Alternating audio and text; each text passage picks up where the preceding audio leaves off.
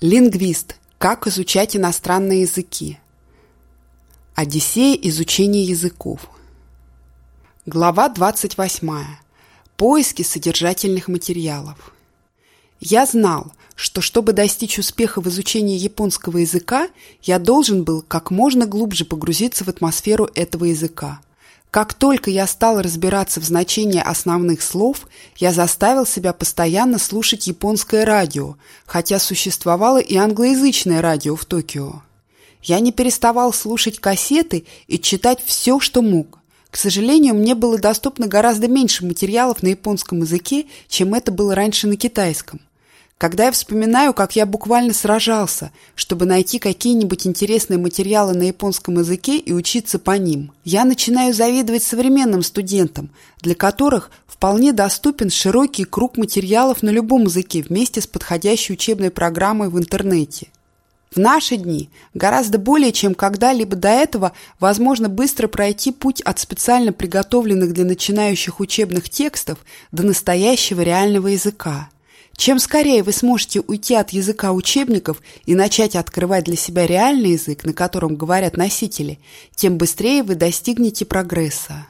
Мы должны сами поставить себе цель найти свой собственный путь к новому языку и быть очень осторожны к методам, которые навязаны вам учителем.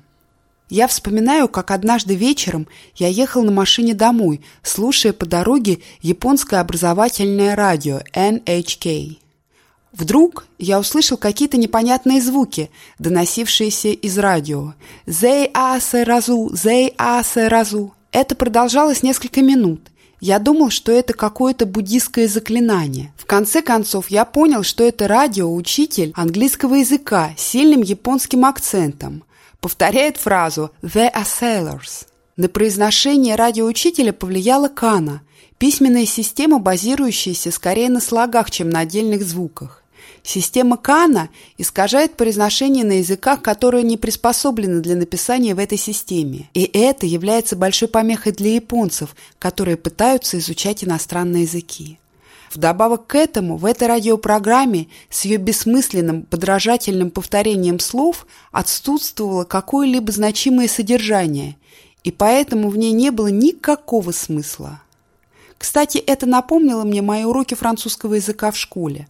В наше время обучение английскому языку в Японии продвинулось далеко вперед.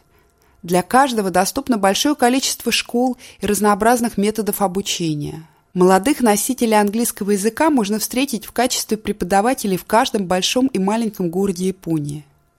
Преподавание английского языка кардинально изменилось в Японию по сравнению с 1970-ми годами. Когда мой японский язык улучшился, я сразу постарался разнообразить виды содержания, чтобы оно оставалось интересным для меня и одновременно расширяло мои знания языка. Например, когда моя семья совершала путешествие на полуостров Изу, я взял с собой аудиоверсию романа Нобелевского лауреата по литературе Кавабата Ясунари «Танцовщицы из Изу» и слушал его в машине. Мы следовали по следам маршрута странствующей танцевальной группы, изображенной в романе, и одновременно наслаждались живописными видами гор и океана в этой местности. Пожалуй, самыми интересными записями, что мне довелось тогда послушать, были записи образовательного радио Японии NHK, названной «Историей эры Шова». Они состояли из реальных радионовостей периода с 1925 по 1945 годы. Со временем я был способен понять большую часть из них. В моем мозгу я все еще слышу отдельные фразы радиоведущих, рассказывающих о спортивных новостях или о политических и исторических событиях того периода. Сегодня с расширением производства аудио и электронных книг имеется огромное количество оригинальных материалов на самых разных языках, которые могут удовлетворить интересы изучающих эти языки. В то время как чтение и повторяемое аудирование являются весьма эффективными для знакомства с новым языком, подлинное общение с носителями языка остается огромным стимулом и основой для дальнейшей тренировки обучающихся. Мой непосредственный коллега в канадском посольстве в Токио был японский чиновник по вопросам торговли, господин Ник Язаки.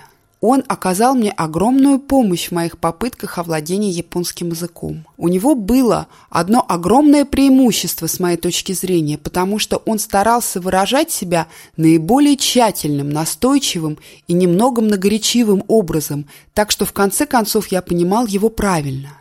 Я подражал его произношению, использовал в речи его любимые фразы. С самого начала он поддерживал меня в моих усилиях овладеть японским языком – он оказал важное влияние на мое обучение. Найти носителя языка, который достаточно терпелив и готов вам помочь, может стать неоценимым при изучении нового языка. Со временем я был способен поддерживать большинство разговоров. Моя стратегия в разговоре заключалась в том, чтобы стараться выразить суть просто и по возможности хорошо. Я старался избежать того, чтобы говорить быстро, чтобы мои мысли не отставали от моего языка. Конечно, это легче сказать, чем сделать, и иногда мне приходилось прилагать большие усилия, чтобы выразить свои мысли правильно.